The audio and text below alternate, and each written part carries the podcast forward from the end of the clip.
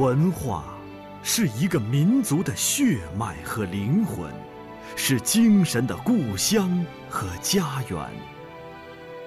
当我们探寻中华民族的文化源头，我们的目光会穿越悠长久远的漫漫岁月，投向那既熟悉又陌生的时代。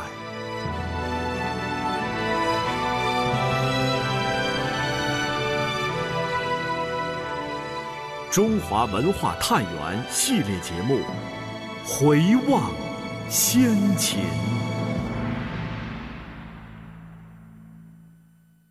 今天播出第一集，不破不立。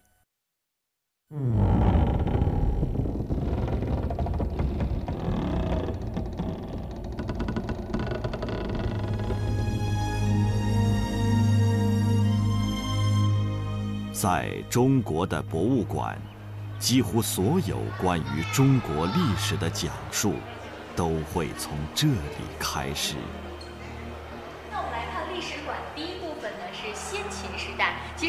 简单的说啊，就是秦朝之前，包括了上古时代、夏商周，还有春秋战国，那是中华民族充满朝气、热情和生命力的青少年时代。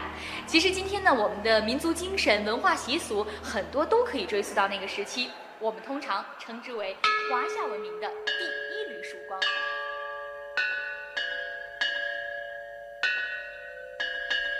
周代是我国古代文明繁荣昌盛的时期，周礼的核心是礼乐，礼是规范体系，是典章制度，乐则是礼内在精神的体现，以礼乐沟通天地，强化统治，鼓舞士气，凸显了礼与人内在心灵秩序的关联。概括地说，就是以人为本，以德治国，以礼立秩序，以乐治和谐。可以说，传统的礼乐制度以至学术文化，都奠基于这个时代。孔子说：“周建于二代，郁郁乎文哉，无从周。”他认为周朝的礼仪制度借鉴于夏商两代，是多么丰富多彩啊！所以他要遵从周朝的制度。周礼不仅对于孔子思想的形成有着重要的影响，对于中国古代封建社会乃至中国近代文化，都产生了广泛而深刻的作用，以其旺盛的生命力。形成了中华文明的遗传基因，绵延不绝，传承至今。南开大学历史学院教授孙立群，这个礼呀，对这个政治集团内部的上下的关系是一种稳定剂。由于它的礼呢，又是对人的尊敬啊，呃，一种很有文明的约束，所以啊。它逐渐逐渐就传到了全社会，所以我觉得这个礼总体上对中华文明的提升啊，还是起了促进作用。正是由于周人特别注重这个礼，后来非常讲文明的、非常讲道德的啊，这个社会呢叫做礼仪之邦啊。那么西周礼乐制度到底妙在何处呢？香港浸会大学中文系教授陈志。揭开了其中的谜团。那周人制定这个礼乐制度呢，一方面是学习商人的，另一方面呢，他要要有所创新，在观念上还有所变化。商人呢，他是很重视祭祀鬼神，是鬼上神，宗教这个色彩比较强。而周人呢，关注点呢就更对天的信仰，对天的信仰呢，他就加入一个德的概念，就是有德性，天才保佑你。这是周人一个很明显的一个变化。所以很多人就分析。周人呢是一种人本主义，人本主义的根源呢就认为是从西周那里制定礼乐制度开始的，从关怀上帝到关怀到现世。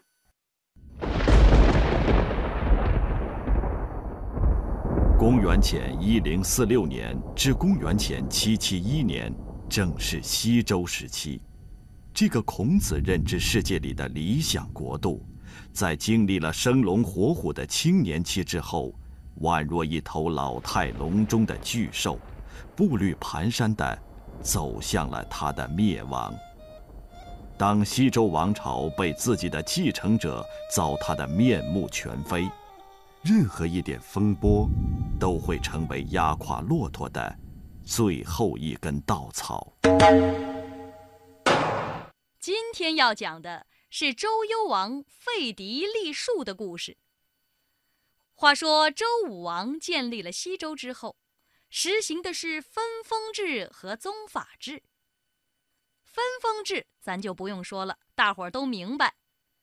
宗法制它的一个核心就是嫡长子继承制，也就是说，只有正妻生的第一个儿子才有资格继承自己老爸的位置，正妻之外的妾生的那孩子叫庶子。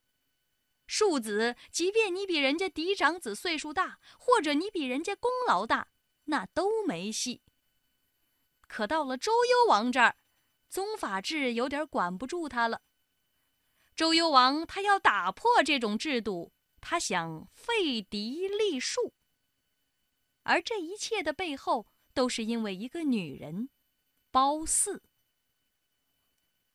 周幽王本来是有王后的，历史上称为申后。褒姒不过是周幽王的妾。申后有个儿子叫宜臼。这就是嫡长子啊，而褒姒也生了个儿子叫伯服。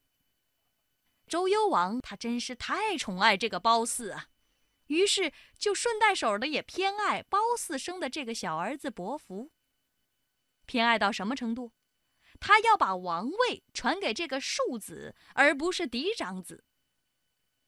这下事儿可闹大了，大臣们坐不住了，开始集体劝告周幽王。大王，这可是触犯了祖上传下来的制度啊！您要三思啊！可是周幽王还真就听不进去，大臣们说的话，他是左耳朵进右耳朵出，这主意算是打定了。他废了正宫和太子，改立美人褒姒为后，伯服为太子。这帮大臣眼见劝不动，也不白费力气了。反正是您自个儿家的天下，您就自个儿折腾去吧。什么叫内忧外患？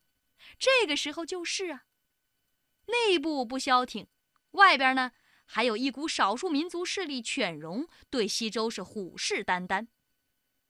就在这个时候，还有一个内鬼出现了，他就是周幽王原来的王后申后的父亲，宜臼的老爷申侯。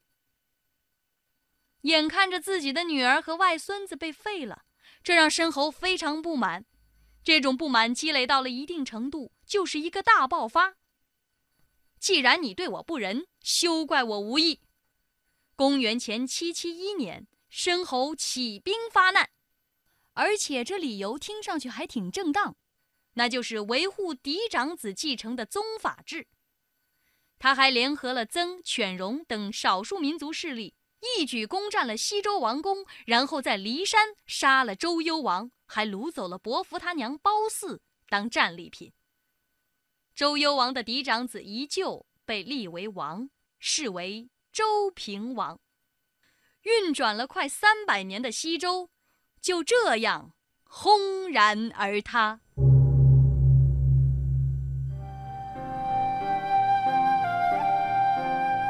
每一个末代君主身上都会呈现颓败前的表象，也许是骄奢淫逸，也许是贪图美色，也许是不遵先法。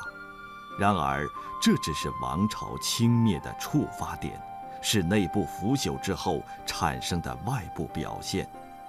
对于西周来说，支撑了这个王朝几百年的制度——分封制，到此时。也已经丧失了生命力，历史的车轮也必定会毫不留情地隆隆碾过。香港浸会大学教授陈志，分封制呢，一个是同姓分封，跟周人同姓的这个，像这个周武王的兄弟啊，武王的子孙呐，都分封在各个地方。那除此以外呢，还有一些异性的，异性呢都是跟那个周有一种同盟关系，或者说有婚姻关系，像姜姓的国家，比如说像齐呀、申呐，那还有一些人性的国家，比如说这个薛国啊、谢国啊这些，他是靠这种来怎么说实施他在这个其他地区的统治。这种统治呢，实际上对他来说啊，实际上有一种困难，因为时间长了以后，这些诸侯国他都有他自己的独立性啊、自主性，他就没办法控制对这些诸侯国啊，但是控制力啊是越来越弱。各诸侯国又有自己独立的行政啊、独立的军队啊什么这些，那控制力是越来越弱。呃，其实厉王时候败相已经出来了。公元前七七零年，以周平王迁都洛邑为标志。中国历史结束了西周时期，进入到了春秋时期。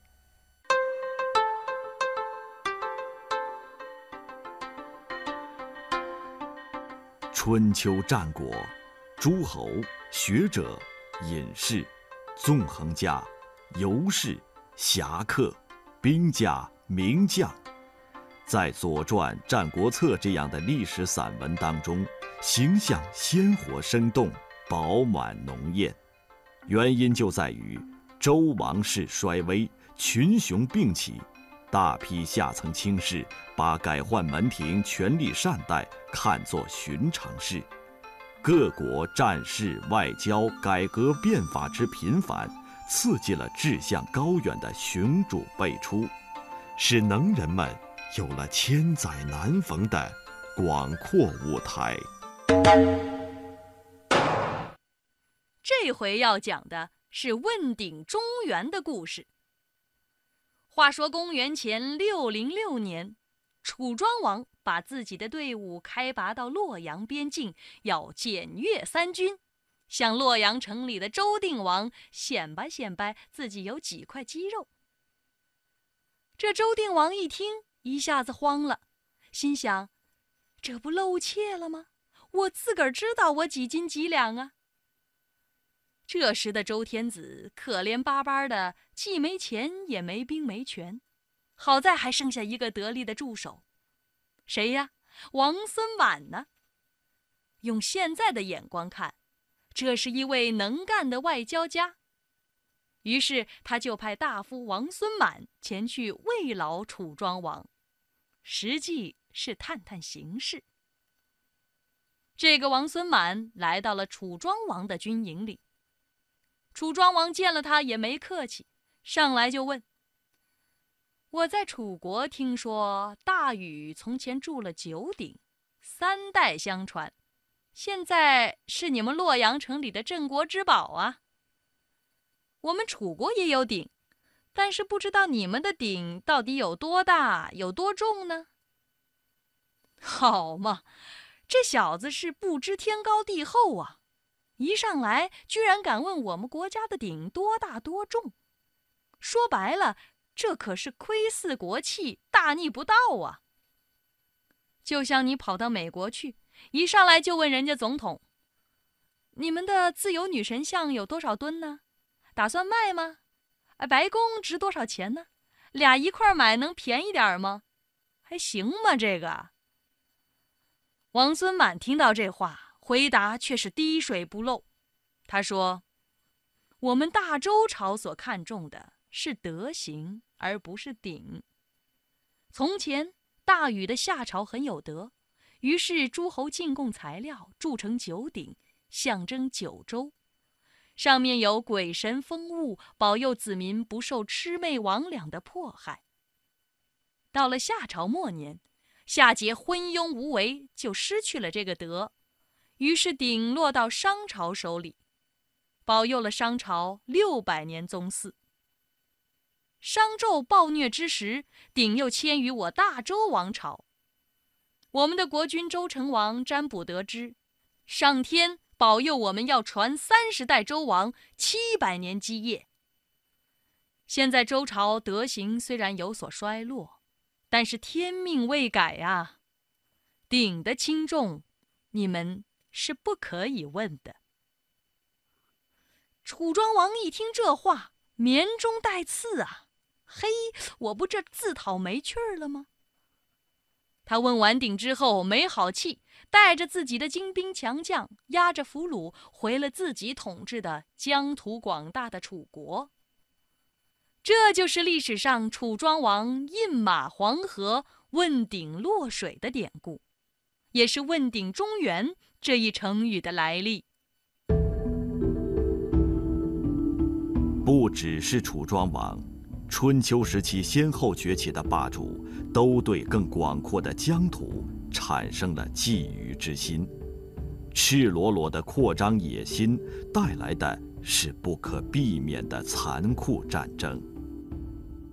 孟子曰：“春秋无义战，彼善于此，则有之矣。争者，上伐下也，敌国不相争也。”这是孟子在表达他的历史观和政治观。春秋时代没有合乎义的战争，那一国或许比这一国要好一点，这样的情况倒是有的。所谓争，是指上讨伐下。同等级的国家之间是不能够相互讨伐的。其实，孟子的思想来自孔子。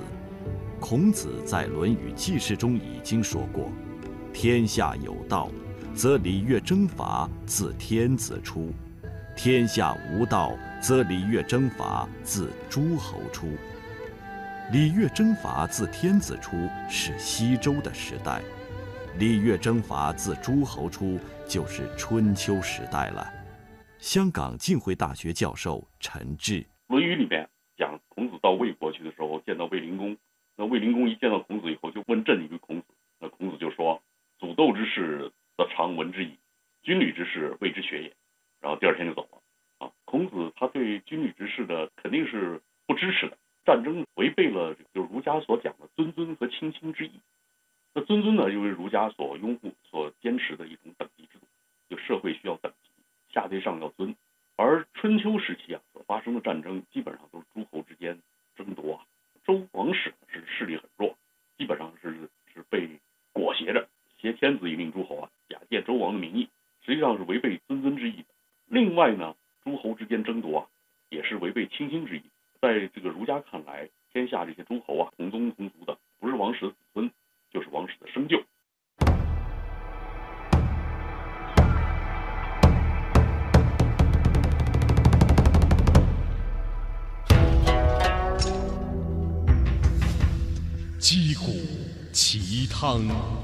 踊跃用兵，土国城曹，我独难行。从孙子仲。平陈与宋，不我以归，忧心有忡。远居原处，原丧其马，予以求之，于林之下。死生契阔，与子成悦，执子之手，与子偕老。欲皆阔兮，不我活兮；予皆寻兮，不我信兮。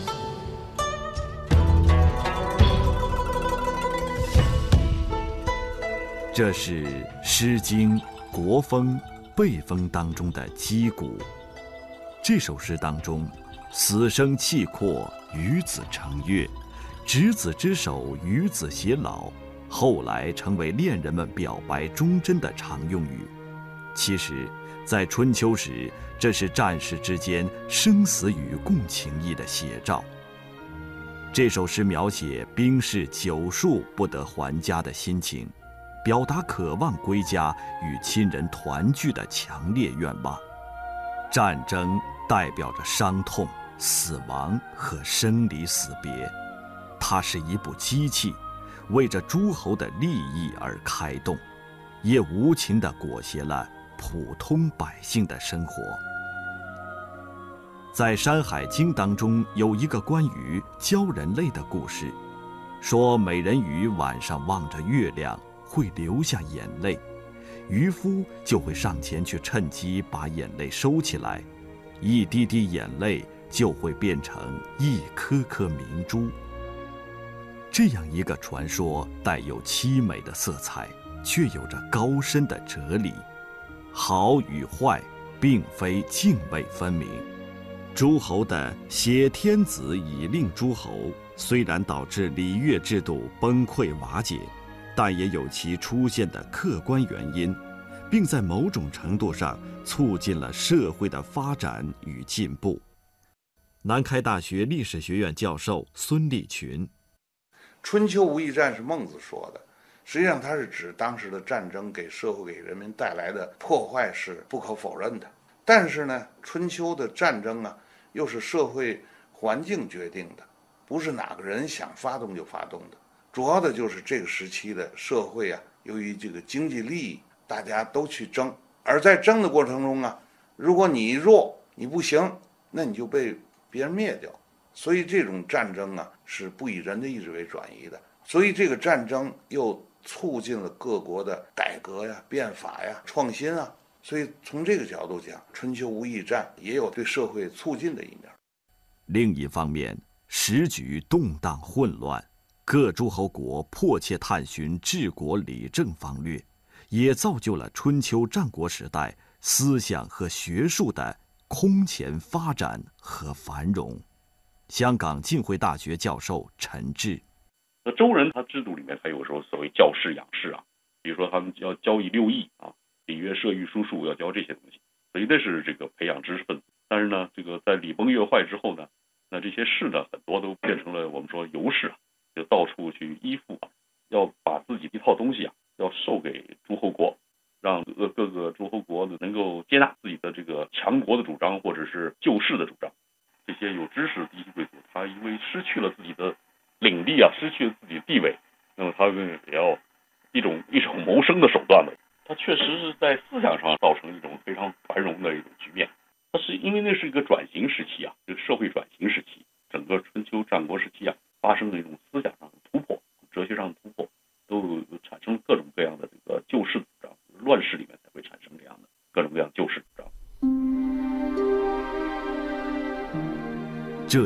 救世强国的主张来自士人阶层，体现了中国前三千年累积和爆发的精神力量。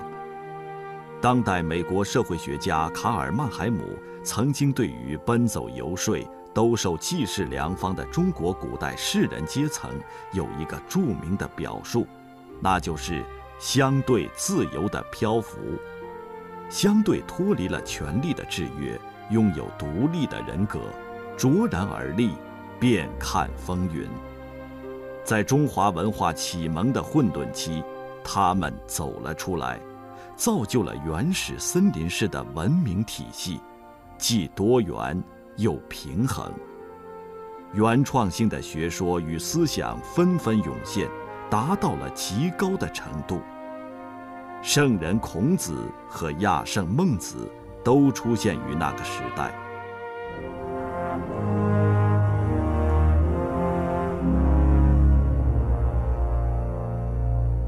多个世纪之后，英国著名作家狄更斯在小说《双城记》的开头写下了这样的话：“那是最美好的时代，那是最糟糕的时代。”那是智慧的年头，那是愚昧的年头，那是信仰的时期，那是怀疑的时期，那是光明的季节，那是黑暗的季节，那是希望的春天，那是失望的冬天。人们面前有着各样事物，人们面前。一无所有。